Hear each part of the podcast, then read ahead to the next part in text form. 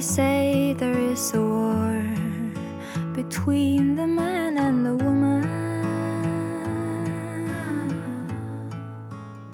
所谓的不婚不育，成为了现在的女权议题中的政治正确，或者说是成为了某种新女权的道德。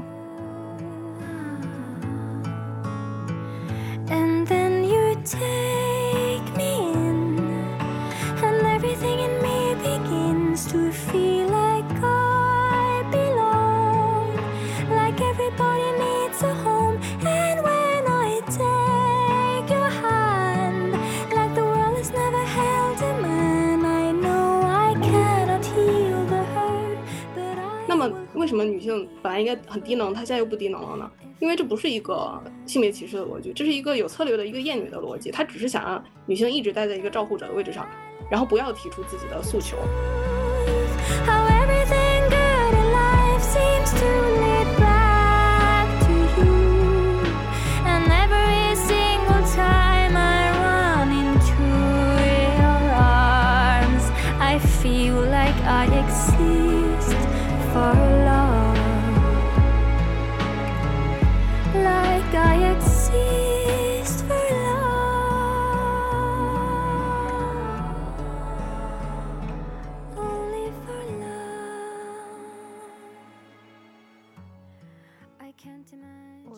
看一下书中的第三章，都忘了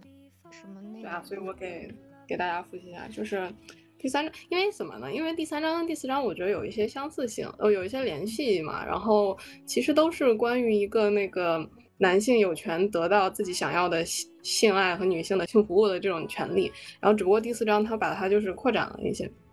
然后第三章他讲的就是强奸嘛。特别结案处理，特别结案处理是他在这一章里面提到的一个那个执法的一个定义嘛，就是其实就是说是一个一个没有结案嘛，或者说就是无法结案的一种结案方式。然后它主要讲的就是说男性有权利得到性爱，它是它是以一个强奸案来开题的，对吧？这个强奸的男性他叫兰迪，他是在他的女朋友吃了止痛药，然后昏睡过去了以后把他强奸了，并且在他女朋友。醒来了以后，诘问他的时候，承认他强奸了他女朋友呢。呃，拿着一段自己就是偷偷录下来的他们两个对话的录音去找警察去报案，但是警察却没有接受这个案件，并且把他的行为就是告知了他的男男友这个样子，他是这样的一个情况。这个时候，他其实引引出了一个这个警察他的一个行为，就是说这个警察在他。接受她的报案，并且去跟她男男友进行交谈的时候，表现出来了一种非常强大的同理心，就是对男性的同理心。然后她在这本书，就是她她发明了一个词，确切的说是她丈夫发明了一个词，因为她在她那个就是《Down Girl》那本书里面是写了，就是这个词是她丈夫发明了，叫 “empathy”，就是同情男性施害者。她说，就是同情男性施害者是厌女的另一种形式。因为就是或者说一一种一体两面的事情，因为厌女她去追求的是贬低女性，然后因为女性的一些出格行为来特别的严特别严厉的惩罚女性，呃，那么同情男性施害者呢，就是去保护那些贬低女性的人，因为男性施害者就是去贬低女性的那些呃实际的主体嘛，并且呢，就是一旦这些女性想要表现出来对，呃对这种贬低和侵害的反抗的时候。那么厌女的机制就又会开始运作，然后严厉的惩罚她。这一章基本上就是在讲这样的一个事情。然后他谈完这个兰迪案了以后，他又谈了这个斯坦福大学游泳队的这个特纳的强奸案，就是传说中的 Promising Young Man 嘛。嗯，他就是证据证据确凿，但他最终只服刑了三个月，最终也只判了他六个月。在这个东西的，在这个事件的进行的过程中。这个特纳他的支持者就是对米勒，也就是相当于米勒这个呃被性侵的这个女性，周围的人对他做出了两种反应，一种是指责他喝了太多酒，也就是常见的我们常见的就是说指责受害者，对吧？然后第二个就是消除了他的存在，绝口不提他，而反而去提这个特纳他是多么的阳光又健康，然后又是优秀，然后他有一个大好的前程，甚至说他的品行就是无可挑剔。在这个斯坦福的这个强奸案的事件中，然后他们就就我觉得他主要就是想说，在在同性男性的基础上，又有另外一种行为，就是 she raising 的这种行为，就是抹去女性受害者。那么就是同情男性施害者加上抹去女性受害者，就就是怎么讲，就跟这个保卫强奸文化的这个两个门神一样，把这个机制就护得很牢，这个样子。然后他又就是又又讲了两个事例，然后就是马里兰校园枪剑的事例，还有这个澳大利亚什么橄榄球运动员的这个事例。但他在这两个案件中，他就是想说的是媒体报道，媒体报道在这种事件里面的 p i m p a c y 的这种倾向嘛。那这个我们上周其实讨论过了。他讲完这以后呢，他又一下子回到了兰迪案，就是说。因为，因为他一开始只是有一点提到了，就是警察他去接收报案的时候的这种同情男性的这种倾向嘛，然后他在回到蓝迪案了以后，又更加就是。更加细节的去说了，就是执法跟司法过程中是怎么形成这种 sympathy 的这种氛围的，然后也就点到题，就是说他绝大多数强奸案被特别的结案了，因为因为那个一开始的时候就说嘛，就是说如果尝试去反抗这种压迫和这种厌女的行为的女性的话，她是会受到惩罚的，然后他就举了非常多在这种强奸案里面去报案的女性反而受到了呃司法的惩罚，然后反而对被罚了钱或者被罚了刑这样的这样的事情。因为向男性提供他们想要的性是你的义务，而获得这些性是他们的权利，你不能违背这个这样的一个义务跟权利的 关关系。然后，呃，这就是这这一章的内容，简单回顾一下。就我觉得他这个逻辑还是蛮，还还可以。然后大家看看有没有什么想说的。因为我主要是想到了那个，我看到那个斯坦福的那个案例嘛，然后我就又回去看了一遍《前程似锦的女孩》，我就觉得这个这个电影就隔了一年多回去再看，就果然还是挺好看的。因为那个它就是一种反反讽嘛，就是它的标题，它因为当时就就像我就像这个 Kate Manning 他说的一样，就是当时因为有一个 She Racing 的事情，然后这个然后媒体和亲近的人呢，都是集中在这个特纳，他是多么的有前途，然后多么的多么好的一个青年，就是有，所以有一个新闻标题叫 The Promising Young Man 嘛，然后那个电影它的标题叫 Promising Young Woman，讲的其实就是一个类似的校园强奸案里面的受害者，然后以及这个就是他的一个女性朋友为这个受害者复仇的一个故事。就怎么说呢？就是我觉得这个电影它的它整个基调其实就是很灰暗，虽然说它把那个整个色彩。搞得很艳丽，然后很芭比粉，然后很很糖果。实际上那里面是有一种很深深的抑郁。我这次看了以后，我突然我突然从那个女主角的身上就是读出了一种抑郁。因为我不知道你们有没有过那种就是很抑郁的经历。就是呃，我其实可能半算有过半个吧。然后，但是我有见证过我朋友，就是我我朋友他有的时候就是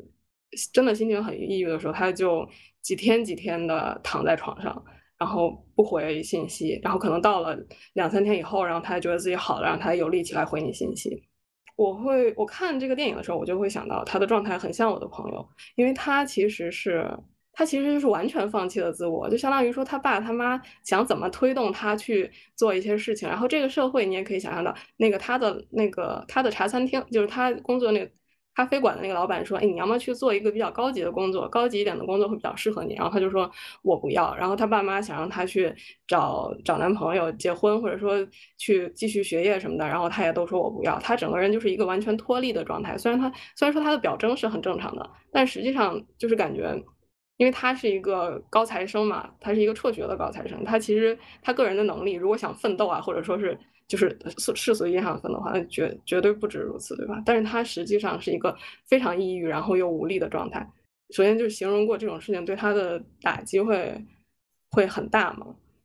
然后虽然说他好像一直在去扮演那种在夜店里面被人捡的捡尸的那种那种女性的角色，然后以然后以他的方式来去对这些男性进行进行反击也好，凝视也好，或者是审判也好，但实际上这种事情就是。应该是很无望的，因为我这次看嘛，就看到中间他去找那个他受强奸的那个那个女生的妈妈，然后他妈妈跟他呃亲切交流了两句以后，就跟他说：“你你不能再这个样子了，你要停止你这种自暴自弃，然后一直很抑郁的行为。”然后他就突然很难过的说：“他说我只是想 fix it。”我只是想把这件事情给弄好，弄好。我只是想把这件事情给给办好，或者是想纠正这件事情。然后他妈妈就跟他说，没有人能纠正这些事情。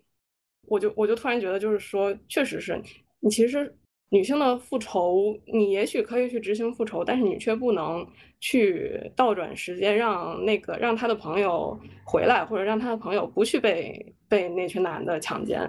我感觉还挺还挺还挺真实的。虽然说他这个人本身很不真实，就是这整个电影就很不真实，就是他会有一种非常悬空的感觉，因为对他的那个动机和来龙去脉的交代就非常的非常的架空，然后非常的简略。我也看有人就是批评说，就是说他的动机不足，或者说，嗯，这个人没有任，只是交代两句，他们俩关系很好，然后，然后他就愿意以这种自毁自戕的形式去去进行复仇，这个非常的站不住脚。我其实面对这种批评，我想说的是，就是因为这个这件事情的动机和背景不存在于这个电影里，而存在于这个这个社会环境，这个这件事情的一切来龙去脉，就是。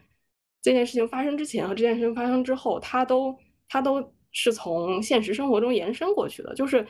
这个时候，就其实就可以想到，就是说，我们如果在一个嗯，就是有强奸文化的这样的一个社会中，其实可以非常容易的去接受这件事情来龙去脉。就是，就是我最近看那个的感想。我觉得他就像一个，他不是一个什么复仇天使。我觉得它更像一个游魂一样的东西，就是一个很抑郁的游魂。然后，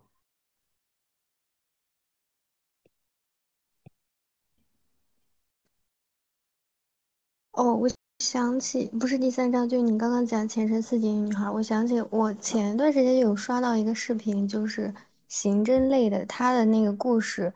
其实是和前程似锦的女孩很像，就是一个姐姐。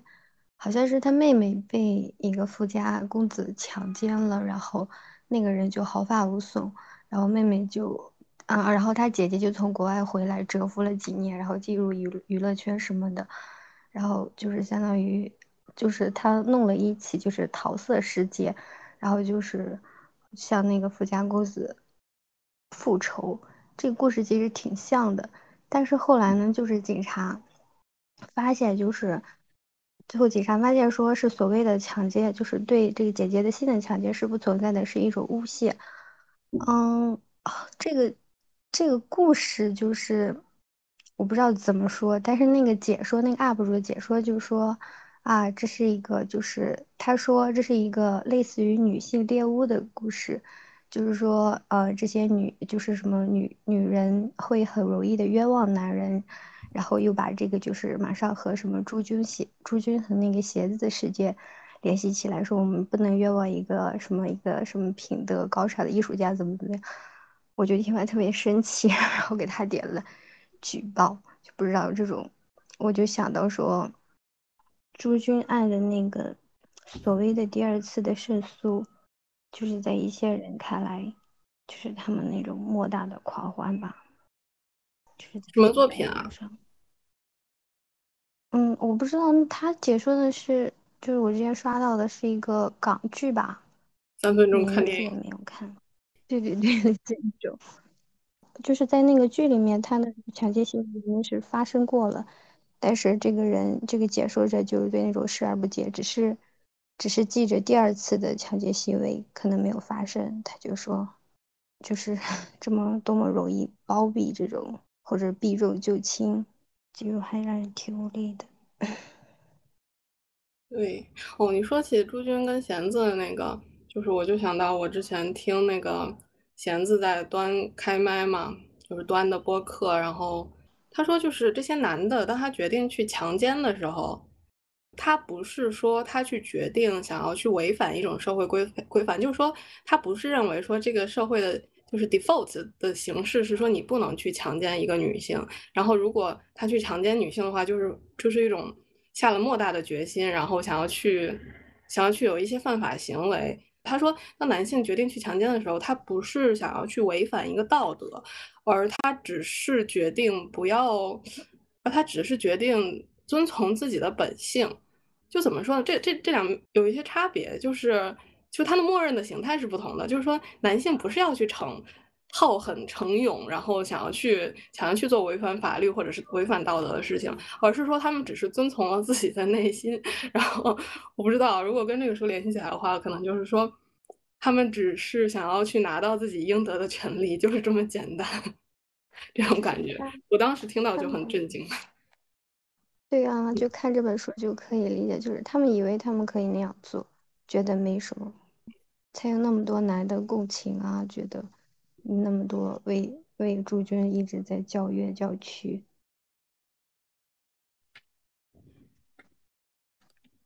还有就是，再就想到那个阿里的那个事件，其实后来的通报我们也都知道，就是他那个强奸确实发生了嘛，但是有的人就视而不见。我是觉得，那以后是不是就遇到这种，呃，发生在这种公司的这种强奸，会有更多的女生站出来吗？因为我们。很多我们都看到，就是站出来的这个女性，她遇到了什么问题？她后来不是十一月份的时候，她被阿里辞退了，然后她自己和家人都陷入了长期的抑郁，而且她也自杀过。就是她付出这么大代价，她自己也现在也应该是那种名声面临着巨大的那种损坏。会有新的人出来吗？而且现在社交媒体上应该对每一次女生出来。就是说这种事情，应该感觉有了更严苛的对待嘛？就是总是说啊，你们这是小作文似的，又开始，又开始，又开始这种，有越来越严苛吗？我我就是从那种一些言论中嘛，看到就是就会把这种打成什么小作文似的，就是不可信的，又来了。又来了，他拿着他拿着他的小作文又来了，就是说，就说上次鞋子的事情，我就跟我一个朋友辩论好久，给他发了好多好多消息，他就说啊，你又就是 鞋子带着他的小作文又来了，就很生气，就无法交流，感觉这种事情好像和普通朋友交流真的面临着那种友谊破裂的 危险。他为什么要这样说啊？我觉得他对你也很有恶意。对啊，我后来也就很感觉，基于朋友的信任，也应该多去想一想吧。我发的东西，他也好像都不怎么看，或者看不进去，就也很失望，让人。就这个时候，如果你跟他真的生气，或者是说，我觉得我们没有办法再继续这种友谊关系的话，他一定会觉得说，哇，就讨论事情嘛，何必这么认真呢？太急了，太急了。哦，不过我有我有一次经历是，就是我还没我就没说啥，我可能就跟一个男的讨论了两句，就是政治议题吧，还是那种就是见证的那种政治，然后然后我就我其实心知肚明他是什么样的人嘛，所以我就跟他讨论了两句，然后他就把我给拉黑了，我就不知道什么，有的时候就是男的就还挺脆弱的，不知道哪里触碰到他的神经，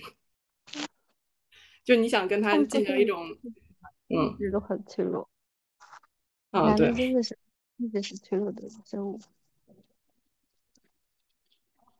对，所以，所以其实你这个朋友他心里面也很急的。其实我觉得有可能。不知道。那么我们就进入下一章。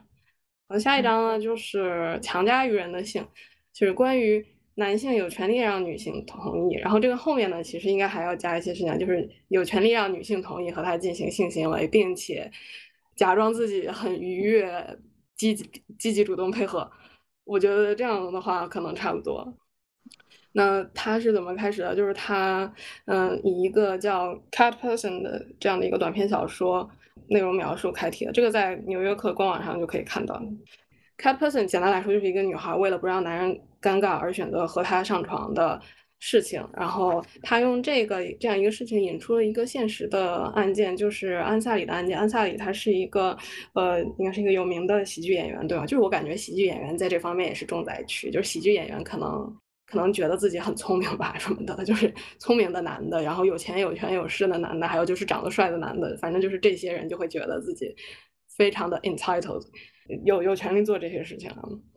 那安萨里事件中的女主角叫做格雷斯，然后，呃，他们发生了什么？我当然我们很难很难去知道。但是格雷斯在事后就是跟他的朋友一起在哪里，反正就是发了一个檄文，然后就曝光他的曝光他们两个之间发生的这件事情。嗯，这个时候那个 Kate Manning 他就说，就性行为而言，就在五十六页，他就说，就性行为而言，一个显而易见的道德义务就是要主动了解你的性伙伴。在内心深处是不是想要这么做？如果真的不确定的话，还是小心为妙，赶紧收手。这个其实就是这一章想要去讨论的主题嘛。然后呢，他这里呢指出了一个爱猫人和安萨里案的区别，就是安萨里案里面呢，他自己这个格雷斯他形容自己还是有过明确的拒绝的表示的，而在爱猫人里面，这个女主角叫 Margot，然后她其实是一个。他可能就是表现出来是明确而热情的同意，但是 Kate May 他想说的是明确而热情的同意，很可能也是假象，因为我们显然从这个爱猫人的主角的呃心理描写里面去看到了，他其实并不喜欢这次性爱，他其实是在委屈自己来进行这次性爱。那么为什么呢？就是说，因为你可能受，因为这个女性可能受到来自父权社会规章的压迫，这个就是马格觉得自己如果丢下罗伯的话，会是很无理的，甚至是错误的。那么这个时候他就提出了一个问题，就是为什么我们会那么想要小心翼翼的去维护男人可能受到伤害的感受？他们的感受为什么那么神圣又不可侵犯？然后为什么我们认为女性有义务去保护和照顾他们的感情呢？嗯。这个时候他就举了另一个例子，这是一个跟社交网络有关的例子，但是跟强奸的话可能没有什么关系。其实也就是这个希尔弗曼，他的他应该是在推特上面受到了一个网络报名男性的一个辱骂。但是他却发推说对他表示同情和原谅，就是预谋圣母行为。然后这个时候他就赢得了一片的网络赞誉。但是 Kate May 她本身是反对这件事情的，她断言的就是说，如果女性照顾到了男人的感情，那么她就会受到奖赏，也就是这件这个事件里面的网络舆论的赞誉。那么如果她没有照顾到男人的感情的话，她就会受到惩罚，因为她完全可以把他拉黑或者是骂回去，这都是理所当然的事情。但是她并没有这么做，而是就是去当了。一个圣母这样子，我们可以看出作者对这种事情的明显的不赞成啊。然后接下来，接下来的话就是他引入了一个一个女性批评家吧，叫弗拉纳根，她对于这个安萨里事件呢，就是的事件中的女主角，虽然她是匿名的，对她进行了一些。抨击，首先是他觉得他的遣词造句实在是太让人困惑了。为什么他的这个性侵案件是以这个男的愿意为这个女的口交而开始的呢？然后，并且他又揪住他的呃用词，就是说觉得呃断言说这件事情在他身上发生过很多次了。是什么让他相信这次不一样，并且要这么大张旗鼓的去毁了这个喜剧演员的名声的呢？然后最后他是想他想结论的就是说。这个格雷斯他为什么没有斥责他放肆，并且反抗走开？这个应该是一个非常好的解决方式，来说明你不想要不想要这次性行为。当然，我们就可以看到他其实不是为了出于维护就是格雷斯的他的这个性同意的权利和性呃和不同意的权利而呃这样建议这样做，而是只是想而是出于守护他的贞洁呃建议他这样做。总之就是说，格雷斯他的这些愚蠢的行为和他这个令人困惑的文章羞辱了安萨里，并且毁了他的名声。实际上，他的名声并没有受到什么影响，他依然获得了这个电视剧的这个续订，然后并且他还得到了金球奖。虽然他只是一个印度裔，这个作者在这里暗示应该是说，如果他是一个白男的话，他应该会更加呃快速的被原谅，而且这件事情就是这件事情直接就是不会有任何的生气这样子。那么就是。那么他其实，在前面提出了，已经提出了问题吧，并且还有一个很有迷惑性质的一个女批评家，然后来来批评这个格雷斯他在事后的所作所为。那么，那么这个问题去怎么去回答？然后这个弗拉纳跟他的行为是怎么解释的呢？呃 k e n m a n 他是通过一个就是一个实验来进行解释的。嗯，对他接下来就要解释解释这样的一种原因，就是说。因为他们其实受到了当下社会情境中的文化脚本的约束，尤其是权威人物指定的文化脚本。就是我们可还是可以看到，Me Too 之所以为 Me Too，就是我我相信的 Me Too 之所以为 Me Too，是因为这种由于权力不对等导致这些男的可以堂而皇之的去侵犯这些女的，呃，然后获得他们想要的性资源的的结果啊。是因为就是权力的不对等，所以说一般这个男的都他都会会是一个权威的人物，然后女性通常会根据他们所制定的文化脚本去做，起码尝试去配合。奥米尔格拉姆实验就是解释了这件事情，就是其实说这种集体的意识，然后集体的指令来自一个权威人士的对你的 instruction，其实你没有像你想象的那样那么容易克服，反而你非常不容易克服。他在自己的书里面其实多处引用了这个实验，我看他上一本书里面其实也也对这个有引用，这样子。那这样的一个原理啊，这样的一个实验，它揭示的原理它可能就解释了为什么这些女性没有办法呃提出明确的反抗。就是哦，对，在这个实验的内容之后呢，他就在讲说，就是性胁迫，他会，我感觉就是通常会有哪些方式、哪些形式这样子。一个是维恩斯坦这样子，就是他作为一个对吧，电影业的绝对的大佬，他完全可以用自己在职场的这个霸权来胁迫女性为他提供性服务。那么除了这种非常暴力的，然后大家都知道是胁迫的这种方式呢，还有一种很常见的，就是在婚内的情境中，婚内的情景中，就是这些女的通常会觉得自己有义务为为丈夫提供提供性服务，然后满足他的性欲，而自己所有的不想，就是自己自己心里面的拒绝都是不正当的，是要为之抱歉的。这也是一个案例啊，而且这个案例它非常非常有代表性的是，因为这个匿名的文章作者他是平常会讲授女性主义理论的人文学科的教授，然后他读了非常多的女性主义理论书，但是他在婚姻里面，呃，依然无法去拒绝自己作为一个妻子她应尽的义务，也就是为她的丈夫提供性服务。没，我就说我当时看到这一点这一条，就觉得真的太讽刺了，读了那么多理论，就无法为自己的生活提供实践。那怎么办呢？大家大家生活中是不是都会遇到这种事情呢？但我也觉得很难想象。就是我以为那这样的话不，难道不就不结婚就好了吗？我就赶快离婚就好。不是不是，他哦对，最后这个这个教授不是最后他也离婚，他就是一个不断，就是可能拉扯抗争的过程嘛。虽然说之前发生过那么多那么多的妥协，但最后。嗯，对他可能就是觉，反正人的觉醒都是有过程嘛。有的时候你的觉醒就是跟跟着这个历史的，就是历史的潮流在走的。对。啊，最后他就通过穿插两个虚构作品，一个是这个《都市女孩》里面的某一某一集吧，应该是美国婊子那一集，然后还有就是库切的尺的这个小说，然后讲述了一种男性利用他。那点微不足道的，就是高高一点的权利，然后使女性难以拒绝自己的性邀请，然后并且，并且还会为了没有照顾他们的情绪而感到内疚和羞愧，甚至甚至在事后还会提供一些弥补行为的这种，嗯，这种这种形态。然后它这个池里面它有一个描述啊，就是七十页的时候最下面。它写的是，呃，这个池里面的这个女性梅拉尼突然来到戴维家，就是性侵她的这个男教授的家里，然后问他自己能否住在那里。他表现出一种热情，然后想要扮演一种可能女朋友的角色，仿佛要改写那一次在他公寓里面发生的丑陋和暴力。这个就跟那个房思琪 他那个那个写的非常非常的像，因为房思琪。他被性侵了以后，就一直认定自己是那个老师的情妇，并且一直没有拒绝跟他再次、再再次发生性行为，就跟这个很像。他就一直觉得自己在跟老师偷情。对他要说服自己爱上那个人，如果不是爱情的话，那算什么呢？只能就给自己一种这种被爱的，或者是在爱中的幻觉和错觉。对，那我觉得他这一章他还可以再去多做一些什么深深一点的探讨。其实他其实可以去讲女性假装性高潮的呃这件事情，对吧？就是你并不只有在这个发生的时候允许它允许它发生的时候去进行妥协，其实你整个过程都在进行妥协。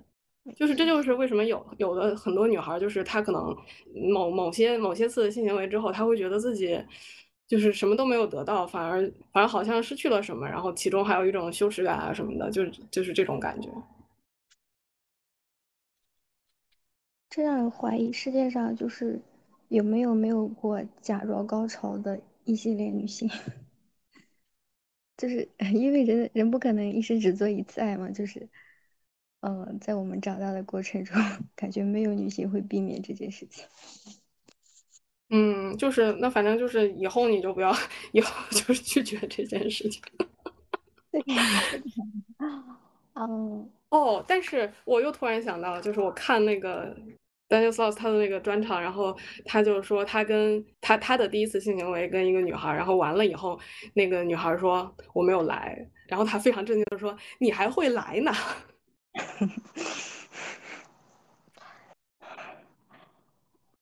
嗯，我我觉得，嗯，不是，应该是这么说，男的以为女的是有性高潮，他们是不是他们无法判别判断那个假装的，就是他们其实是很笨，很容易被糊弄过去。所以说的话，就是女生应该，女生在心里坦白自己的真实感受。我其实是这样觉得，就是那些 A 片什么的，它其实那些 A 片它的样板戏的感觉实在是太重了。就是如果有人是从通过这个来接受教育的话，那么他就那么他脑袋里面的性会不会就是一种样板戏的形式呢？就是。我又要说，就哪怕我看过那些女性向的 AV，它其实样板戏的感觉都非常的重，就像在写八股文一样，就是这个某一个时间段你要干嘛，下一个时间段你要干嘛，然后下一个时间段，反正最后就是一整个 pattern，就他们也很懒，就对了。对，我们反正说来说去的话，还是应该自己在实践中多探索吧。就是只是从从从这种，就是你说从这种 AV 中得到的什么信息。想想也是挺挺挺，怎么说呢？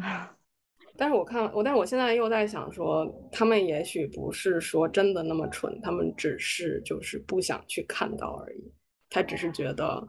既然这个社会制定的规程就是说你必须要你必须要配合我，然后你必须要爽到，那么你就这样吧。那我为什么要去花我的心思去怀疑说，哦，你是不是没有爽到？然后或者说我是不是要服务你？我我有的时候在怀疑，就是他们只是。不想去思考，或者说是假装没有思考。所以说，这些人真的太脆弱了，像一个泡泡一戳就破。只要只要女生在真实的现实中表达自己的感受，就说，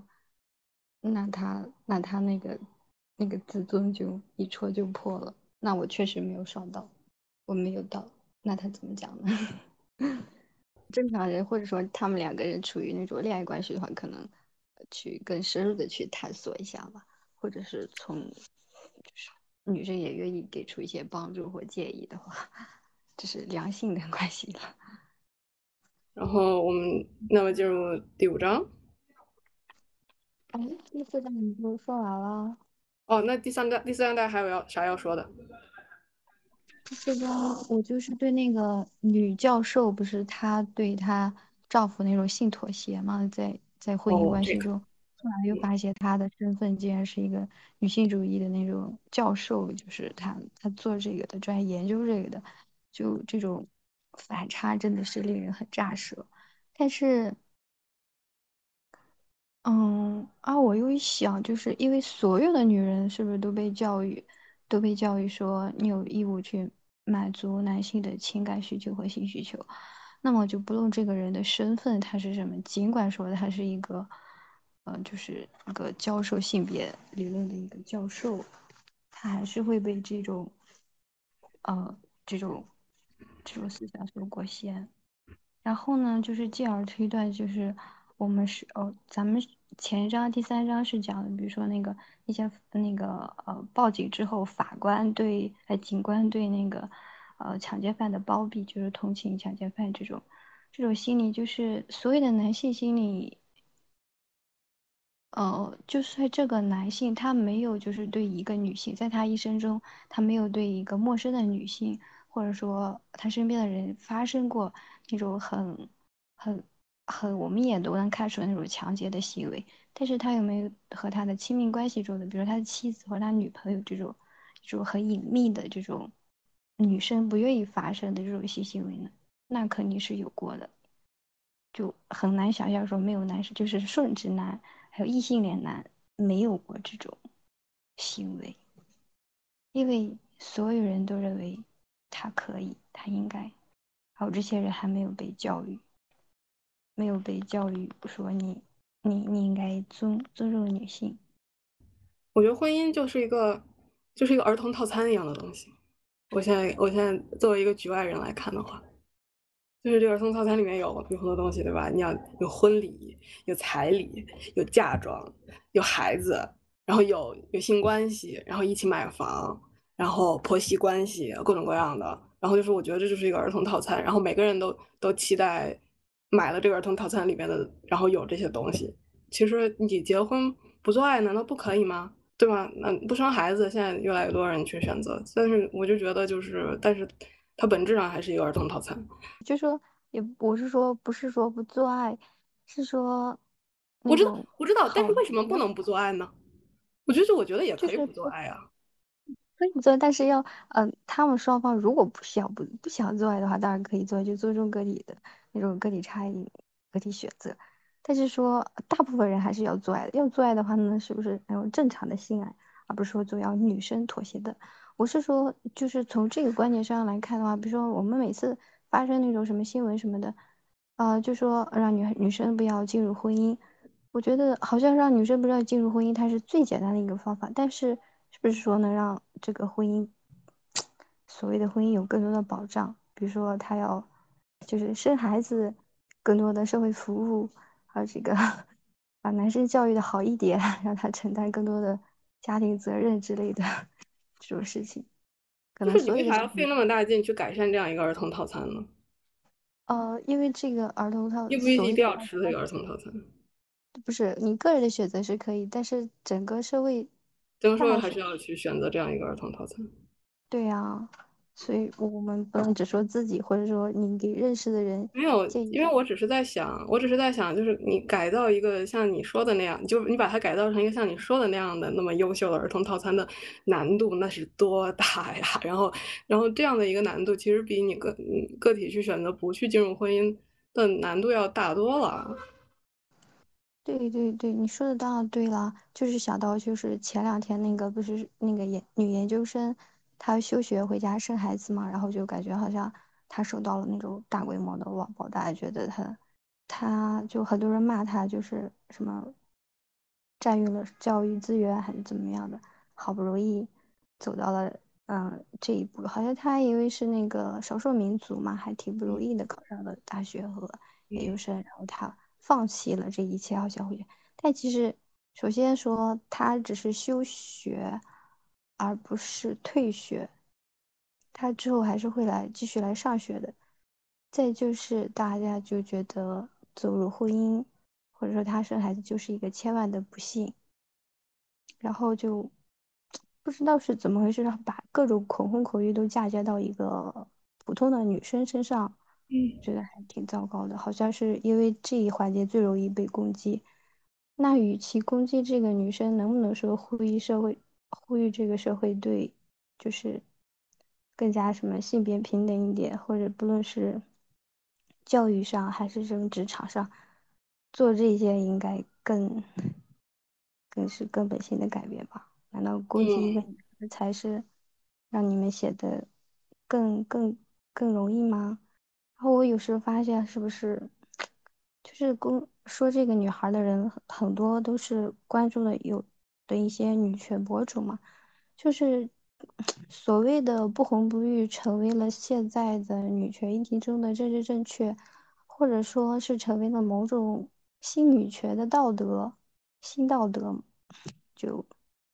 我就是哦，我们女权主义者是让。让让普通人有更多的选择，而不是某只有一种选择。说啊，这是正确的，其他人不做这种选择就是好大对大大家别吃这种。对，我觉得你说的这个就是你刚你在更早一点的时候说的，就是嗯嗯个体的选择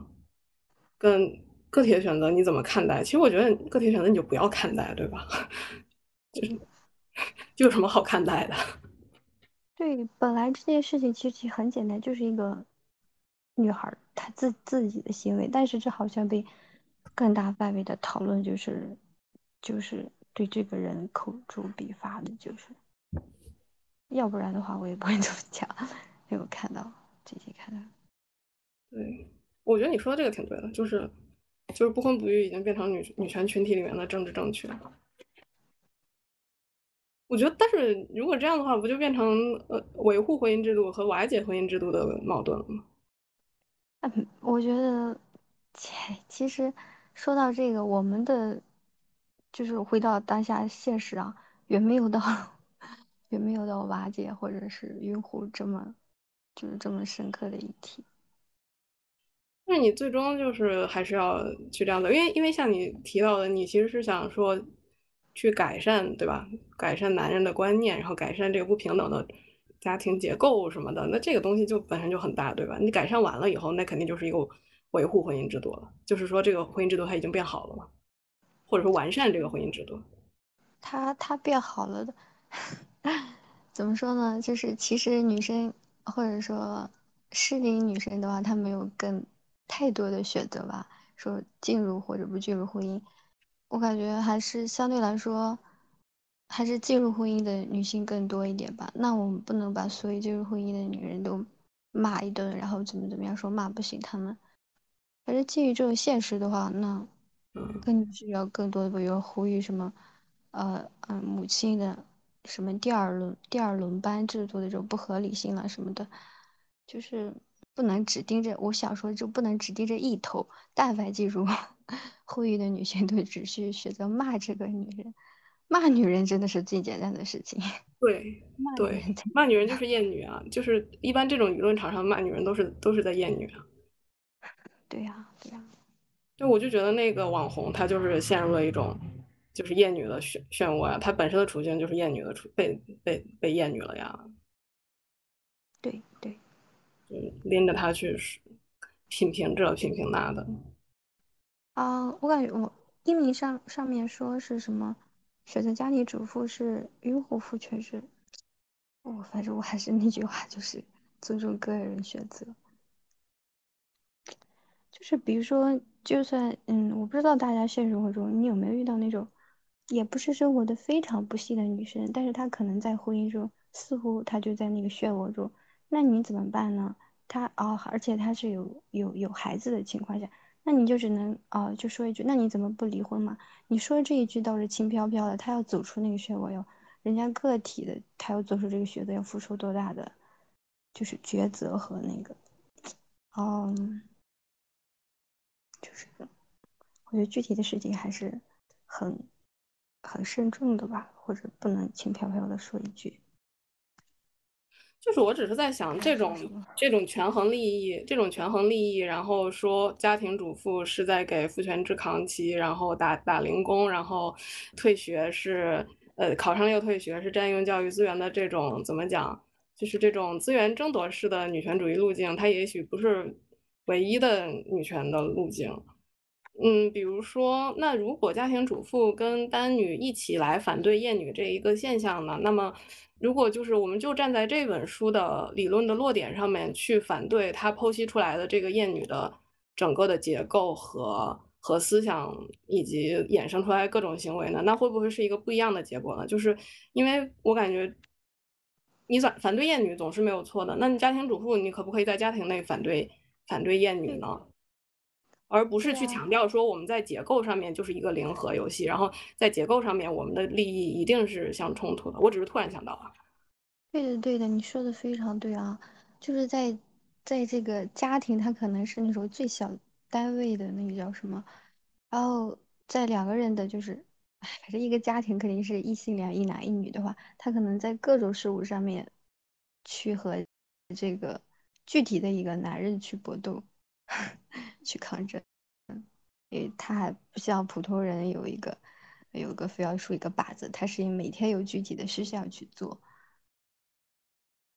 就觉得我们不要就是直接 只只是说进入婚姻的女人是为夫妻是铁栓甲了这种大话。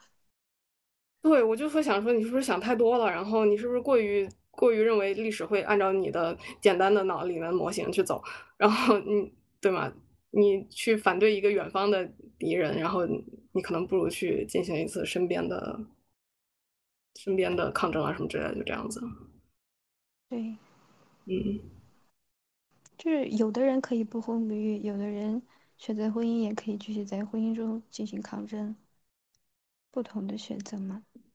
那就是已婚的女性中也有很著名的女权主义者嘛，比如说我说凯特曼恩。我们非常尊敬的还有基斯伯格大法官什么的，就是你 这样说的话就很没意思的说下去，就是大法把走进婚姻的女的都给 一棒子打死这样子。嗯，对，就是还是不要，对吧？不要骂人嘛，就是。对对对。那个第五章关于女性有权获得。有获得医疗的权利，但我其实觉得它是一个女性医疗权利的缺失，而且就是大家可以看到这个副标题从第五章开始，然后它的就是从现在往后好像就是在讲女性作为一个权利的主体，她的权利是怎么被剥夺和怎么缺失的，所以我觉得这还挺有意思，因为前四章都是男性应有什么权利，现在是女性应有什么权利，但是她没有。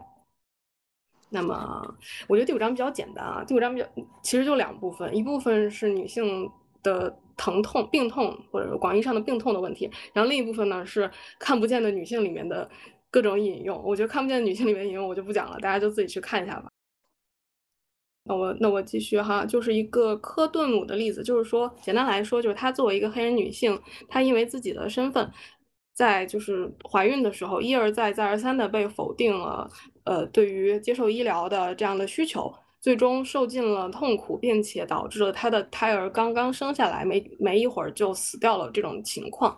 原因，凯特曼恩觉得就是说，黑人女性因为分娩和怀孕造成这种死亡概率大约是美美国的白人女性的三到四倍。而这个并不是只是因为黑人女性的普遍贫困的情况。她因为她举了那个 Serena Williams 的例子，就是说她自己在怀孕的时候去有一些呃求医问药的诉求，然后也没有被认真的对待。那么为什么呢？因为黑人女性实际原因是黑人女性被认为说比较容易歇斯底里、大惊小怪，然后因此医生会抱着去怀疑的态度去给他们去接受他们的诉求，然后给他们进行治疗。这个可能会是一个原因，但是在后面就会讲到说，也许并不是。那么。接下来呢，他就会讲说女性的疼痛是普遍的，呃，被忽视的。他举了一些就是科学调查的例子，或者是说一些医一些医学上的研究，就是他说女性好像是对疼痛相比男性来说是更加敏感的，并且她显然有更多的自身免疫系统和妇科的疾病，也就是说她在日常生活中明明会感觉到更多的病痛，但是对于女性的疼痛治疗相比男性要不足很多。医生会给男性开就是真正的足量的止痛药，但是给女性的话只会开一些非处方药或者是比较呃比较温和然后没有效的呃药的类别。然后更过分的是，即使到了今天，相比于开止痛药来说，女性更多的被建议去看精神科，而不是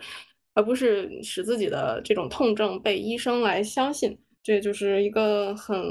荒谬的情况，而且而且明明女性就是这个跟我们自己有关系，对吧？就比如说你每个月痛经，但是你可能很大了才知道自己说去找着痛经的药吃。我真见的就是我原来有初中同学，因为痛经每个月就有几天不来上学，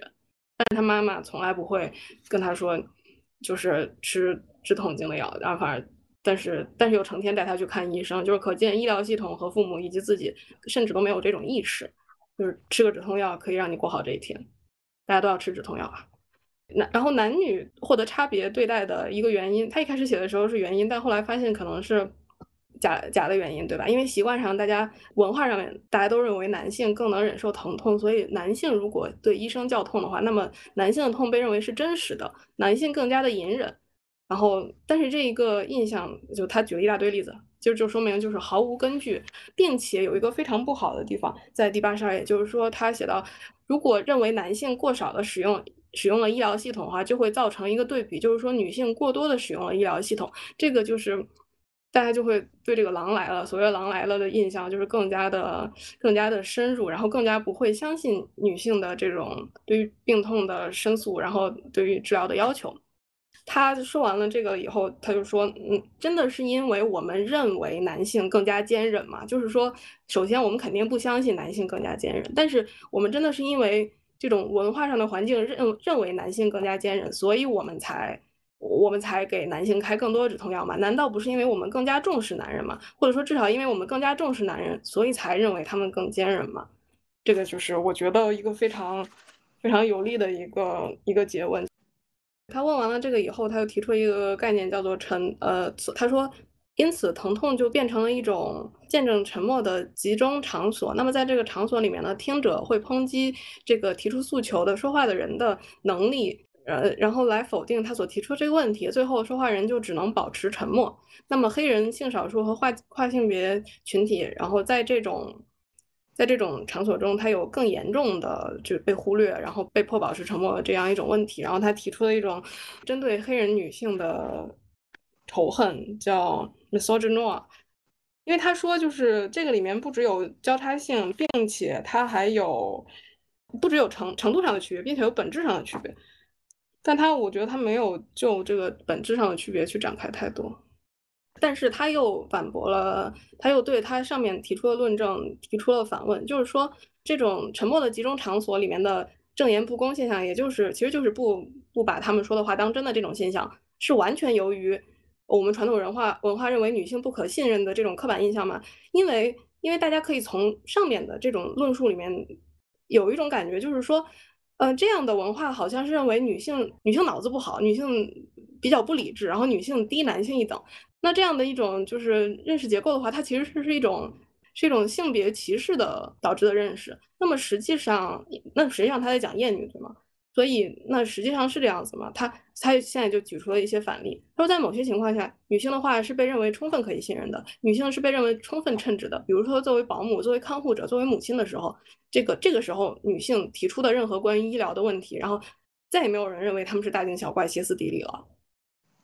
为什么呢？因为，因为她现在女性现在坐在一屁股坐在自己就是 supposed to be 的一个位置上，就是一个照护者，一个一个提供者。那么这个时候，女性竟然变成可信的了。那么为什么女性本来应该很低能，她现在又不低能了呢？因为这不是一个性别歧视的逻辑，这是一个有策略的一个厌女的逻辑。她只是想让女性一直待在一个照护者的位置上，然后不要提出自己的诉求。就是我觉得这个还是一个挺一针见血的一件事情。嗯，如果大家读他上一本书的话，就发现他会不厌其烦的在他的书里面一直重复他所认为的这个性别歧视和厌女的区别，就是还嗯区别还是挺大的这样子。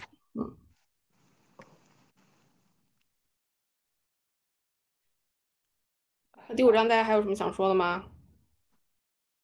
快速进入第六章，其实就是堕胎权。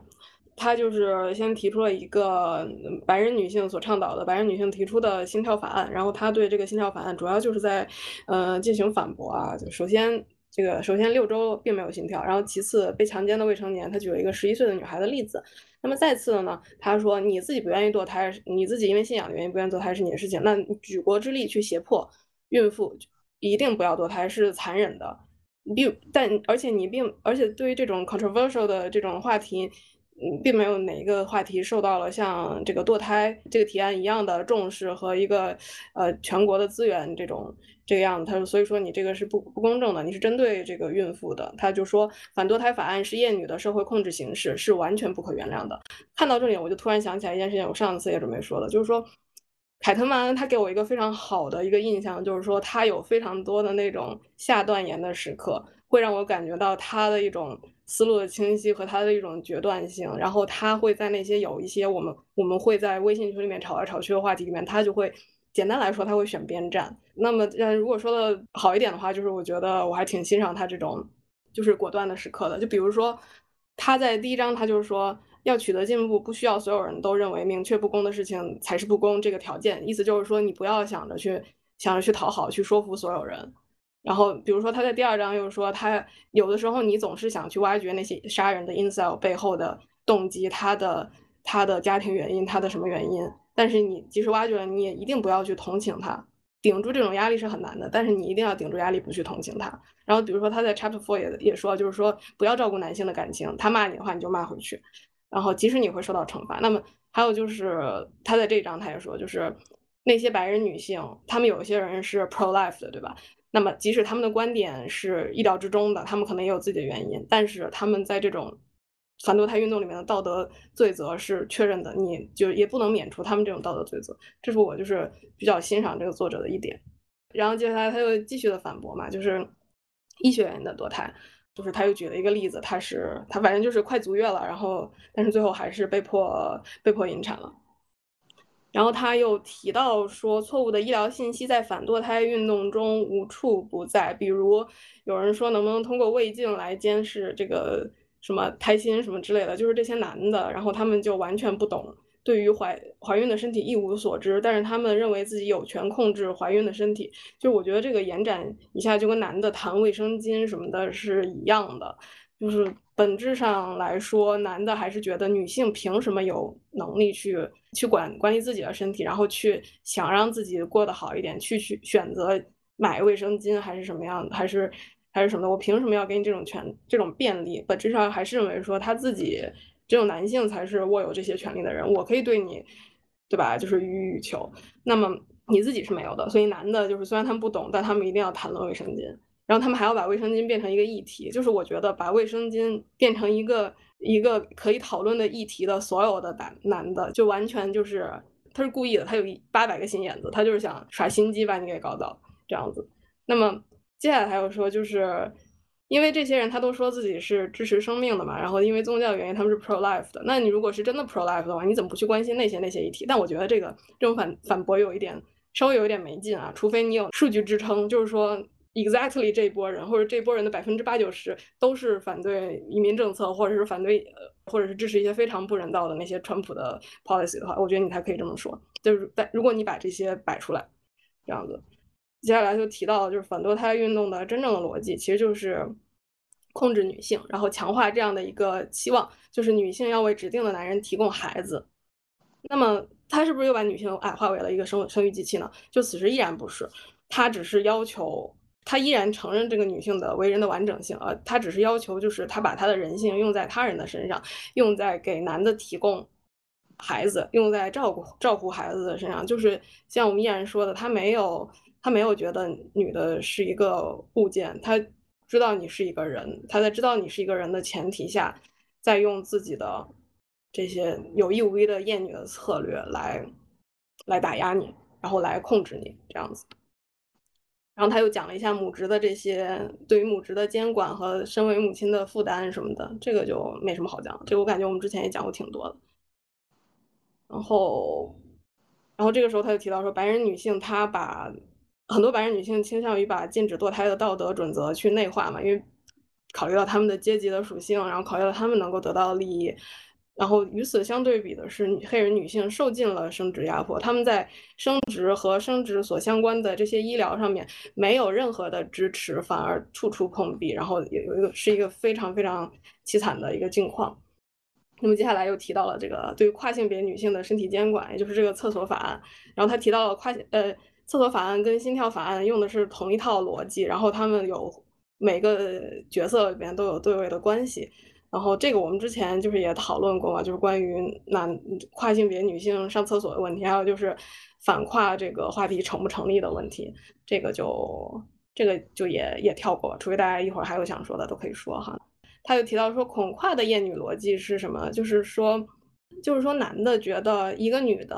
一定是自己的潜在的，就是猎物，潜在的性工具。一旦他看到某一个性别表现为女性的人，他们那么他就有权利去看一眼他的生殖器长什么样子，他的身体是什么样子的。那么，当男的脱下了跨性别女性的衣服，然后看到他没有期待的景象的时候，男的就会觉得受到了这个权利受到了极大的冒犯，然后自己的。就好像欺君之罪一样，然后觉得跨性别女性是一种僭越，是一种过于过火的反叛，然后所以他们才会那么恐跨或者是恨跨性别女性这样子。那他就举了一个这个阿罗约的这样的一个例子嘛，因为他是被一群男的脱掉了裤子，然后最后就围殴致死了，应该是。然后这个就是这一章的内容。哇塞！I read the signs, I got all my stars aligned, my amulets, my charms. I set all my false alarms, so I'll be someone